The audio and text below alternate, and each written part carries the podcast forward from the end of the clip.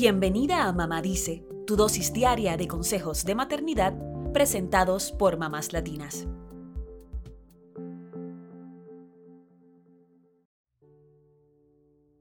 Mucha gente nos advierte que la maternidad lo cambia todo.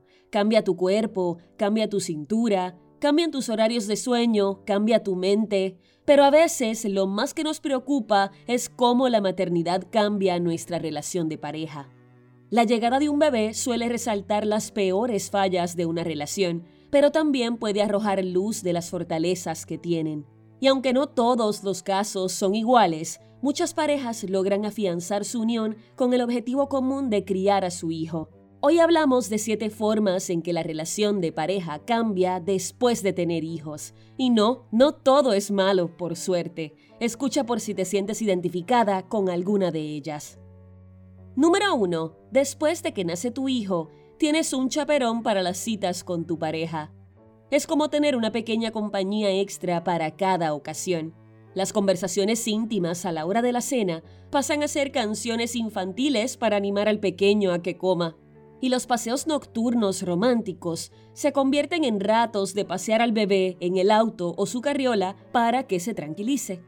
Acostumbrarse a la compañía constante puede hacer que las parejas se las tengan que ingeniar para redescubrir su conexión y perfeccionar las conversaciones en susurros para evitar que el bebé se despierte. Número 2. Las discusiones sobre los estilos de crianza pueden ser intensas. Papá y mamá no siempre comparten el mismo enfoque para criar al bebé y esto puede terminar en fuertes discusiones que podrían terminar hiriendo a uno de los dos o a ambos. Por eso debemos enfocarnos en el hecho de que nos une el amor por nuestro hijo y en que podemos escucharnos y tomar ideas de ambas partes.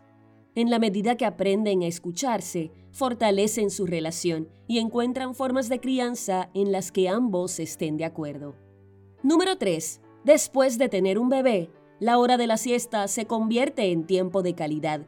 La privación del sueño en los primeros meses del bebé es un verdadero problema para los padres, así que cualquier tiempo extra después de las comidas, del cambio de pañal o de un juego divertido se puede convertir en un momento de descanso. Y si tu esposo te dice que te extraña, pídele que te acompañe en una siesta reparadora. Seguro que ambos necesitan descansar. Número 5. Después de tener hijos, el vínculo en el matrimonio sufre de altas y de bajas. Aprender a cuidar del bebé puede acercarte a tu pareja y hacerte sentir que forman un gran equipo, pero a veces puede pasar que sientas que tu equipo no suma ningún punto. Las peleas por la crianza, las siestas y hasta por quién debe doblar la ropa pueden afectar el vínculo.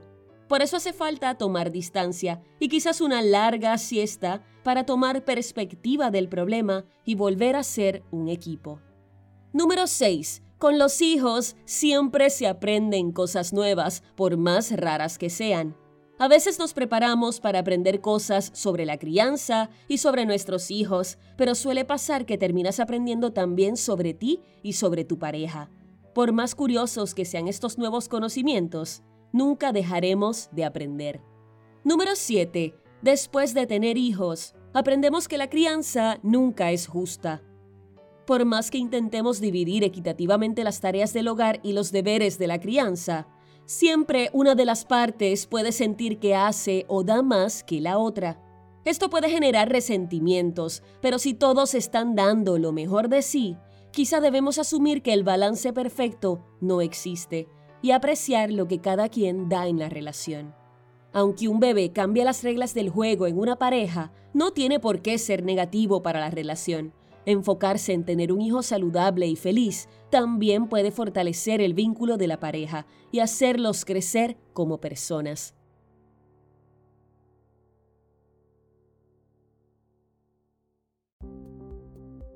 Eso es todo por hoy. Acompáñanos mañana con más consejitos aquí en Mamá Dice y síguenos en mamáslatinas.com, Mamás Latinas en Instagram y Facebook y Mamás Latinas USA en Twitter.